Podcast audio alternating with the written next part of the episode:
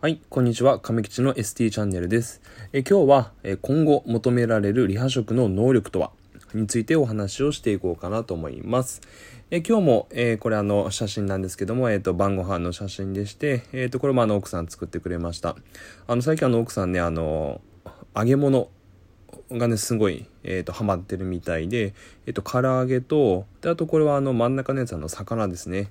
えっ、と、何の魚だったかはちょっとすいません。わかんないんですけど、えっ、と、白身魚のフライですね。で、あとは、あの、左側にある写真は、えっ、と、僕の妻の、えっ、と、お母さんですね。が、えっ、と、ナスになんか豚肉を巻いてくれたもの。と、あと、えっ、と、その、僕の妻のおじいちゃんが作ったピーマン。があります。おかずとしてね。で、あと、えっ、ー、と、右下が、えっ、ー、と、味玉ですね。はい。どれもね、すごい美味しかったです。えー、ね、いつもね、あの、美味しいご飯ありがとうございます。はい。ということで、えっ、とね、今日の本題の方に移っていきましょう。え今日は、え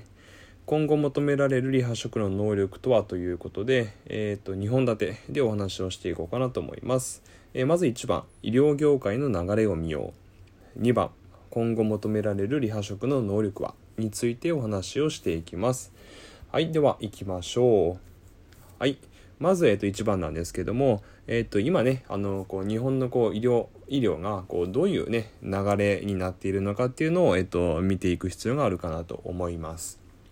で、えっ、ー、と、まあ、えー、一つ一つ見ていきますと、えまあね、これあの、地域包括ケアシステムは、まあ、今に始まったことではないんですけども、はい。えーと、地域包括ケアシステムっていうのがこうどんどんねこう進められていますと。であとはこれはあのすごい最近の話なんですけども、えー、回復期リハビリ病棟の入院料算定基準っていうのがこう厳格化されました。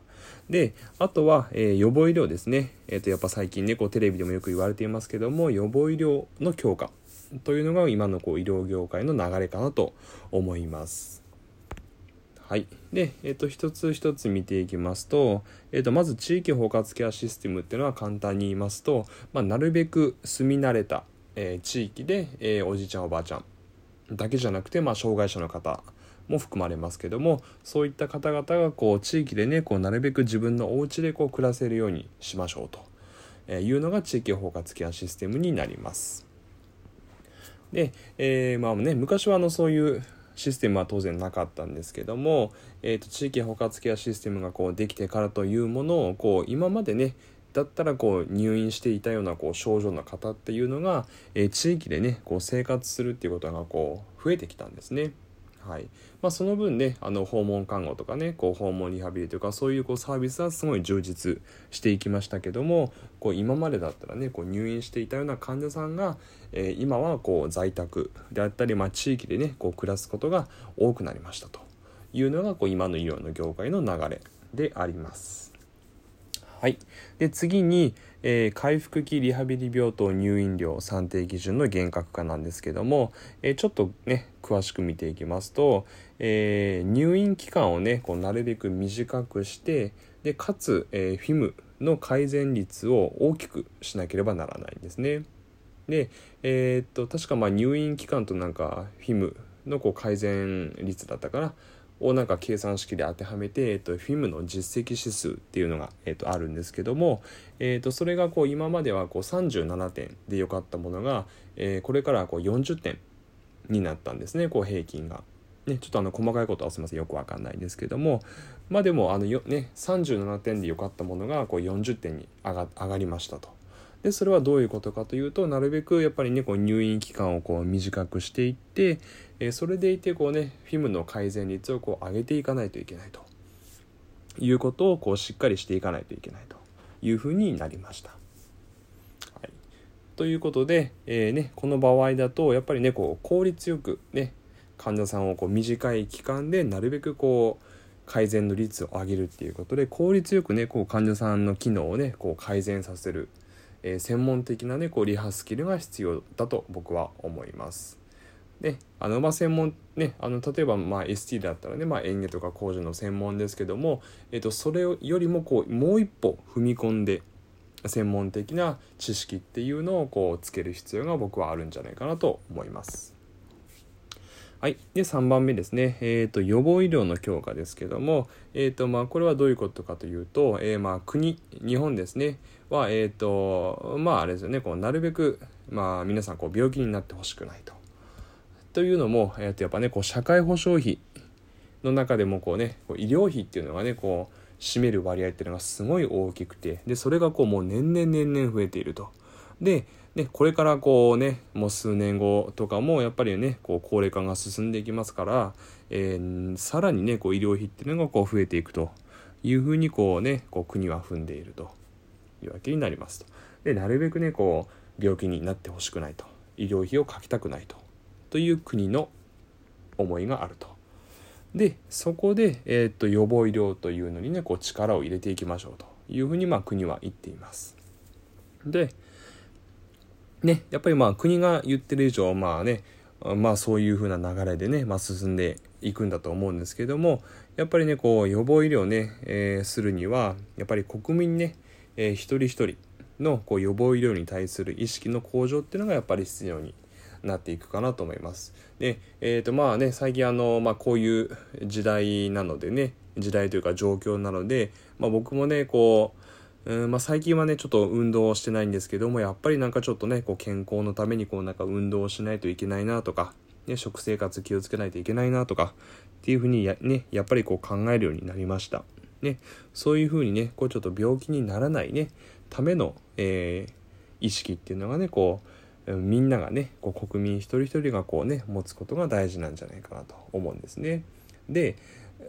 ねそのまあ僕らだったらねそういうこうまあ、医療業界にいますのでそういう情報をねこういち早くキャッチできてねこう意識向上させることができますけども、えっと普段ねこう医療の世界にねこうおられない方っていうのはねやっぱりどうしてもそういう意識は向きにくいですよね。でそうなった時にこうやっぱりねこう予防医療ね、こうリハビリの分野でもありますのでやっぱりねこうリハビリがこうやっぱりね発信をしていかないといけないと思うんですよね。こうなんで分かってくれないの？みたいな感じでね言ってる人いるかもしれないんですけどもそれはねちゃんと発信できていないからなんですよね。はい、なのでちゃんとやっぱりこう発信していかないといけないと思うんですよね。で、えー、特にやっぱねこう生命に関わる、まあ、特に、まあ、園芸ですねに関しては、えー、でやっぱりねこう意識をねこう国民一人一人。で向上させる必要があるかなと思います。でやっぱりねこう園芸って言ったらこう ST だと思います。でもその ST がやっぱりねこうまだこうやっぱり園芸のことを多分ね発信ねしきれてないと思うんですよね。こうもう力をもう持て余してるんじゃないかなと僕はもう本当に思ってます。はい。なのでねこうやっぱりねこう園芸のことはねこう ST が発信しないでも誰が発信するだって感じだと思います。うん。ねやっぱりあのまだねまだまだこう一般的にねこうリハビリって言ったらねこうなんか体を動かすリハビリみたいな感じですけどもやっぱりねもっとこう根本のところでこうね生命のねこう維持に関わるこう園芸っていうのはこうすごい大事だと思うんですよね。でそこの意識っていうのがねこうまだ国民ねこう医療のことにねこう詳しくない人はこうやっぱりまだ園芸に関しては疎いところがまだまだあるかなと思います。でそれはねそのその人たちのせいじゃなくて、まあ、僕はやっぱりねこう ST のせいだと思います。なのでね、えー、っと、まあね、そういう理由でね、僕はあの、こう、YouTube でね、こう、動画を投稿してるっていうのもね、一つ理由にはあります。うん。で、もっとこうね、こう、園芸のことについてね、こう、一般の人にもね、こう、知ってもらいたいなっていうね、僕は思いがあります。で、まあね、ちょっと脱線しましたけども、そんな感じでこう予防医療において、こう園芸の領域っていうのはね、こう、えー、かなりね、こう可能性っていうのはね、大きいかなと僕は思っています。はい。では、えー、2番に行きます。えー、今後求められるリハ職の能力は？はい。ということで、ね、ちょっとこうまとめ的な感じなんですけども、はい。こんな感じかなと思います。えー、的確にその患者さんの状態を評価する目ですね。であとは、えー、効率よく患者さんの能力を向上させるこう専門的なスキルが必要になると思いますし、えー、入ねあのまあ、やっぱりねこう病院で働いてるこうリハビリ職って結構確か7割ぐらい、ね、全国でほとんどがもうね病院で働いてるリハ職が多いということになりますけども、えーとね、これからのこう時代っていうのは、えー、入院前患者さんが入院する前とかこう入院した後ですねにこうリハビリがどう関わるかっていうことがすごい大事になってくるんじゃないかなと僕は思います。なので、えー、まあね ST に限らず、まあ、PT も OT もなんですけども、えー、と入院前と入院後にこういかにこうねリハ職が介入するかっていうことが、えー、大事な、えー、能力になるんじゃないかなと思います。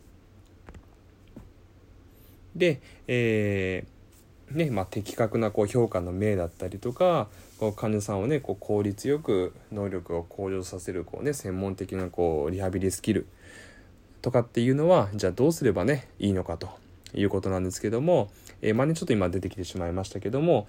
ね、あのなかなかやっぱりね、まあ、今のね状況ではこうねなかなか行きづらいかもしれないですけども最近あのね Zoom でもねこう研修会とかこうね結構やってますのでで、えー、そういうね研修会勉強会にこう参加してみたりとかでこれもね今ちょっとねこう延期になったりしてますけども、えーと学会にねこう参加してみるとかであとはねこうやっぱり先輩にねこうどんどんねコミュニケーション取ってねこうもう先輩のいいところはもう全部吸収してやるっていうぐらいの勢いでねこう先輩に聞いてみたりとかであとはまあねあの僕あのね公認心理師とか、まあ、ケアマネージャーとかねこういろいろこう資格をねこう取るために今勉強してるんですけども、まあ、そういう感じでねこう資格取得のためにこうね勉強するっていうのもこう一つねモチベーションになるかなと思います。ね、こういう感じでこうねやっぱりこうねそういう勉強する場にこうね自分がこう積極的にねこう赴いていくというのが、えー、ねまあ、的確なこう評価の目を鍛えたりとかこう患者さんのことをねこう効率よくするねあ効率よくね能力をこう改善させるこう専門的なスキルっていうのをこう磨くためにはこう必要なんじゃないかなと僕は思います。では、えー、まとめに移ります。え今後求められるリハ職の能力とは？ということで今日はお話をさせていただきました、えー、医療業界の流れについてお話をしましたし、えー、今後求められるリハ職の能力、え、的確な評価であったり効率的な訓練というのをお話しさせてもらいました。で、え最後に、えまとめの言葉なんですけどもはい要は、え勉強をしましょう。ということで、え今日の動画は終わりにしようと思いますはいでは、えー、最後までご視聴ありがとうございました。で、えー、このね、え、亀吉の ST チャンネル、えー、なるべく毎日ね、動画を更新していこうかなと思いますので、え、ね、見逃さないためにも、えー、ぜひね、皆さんチャンネル登録をよろしくお願いします。はい。では、え、今日も最後までご視聴ありがとうございました。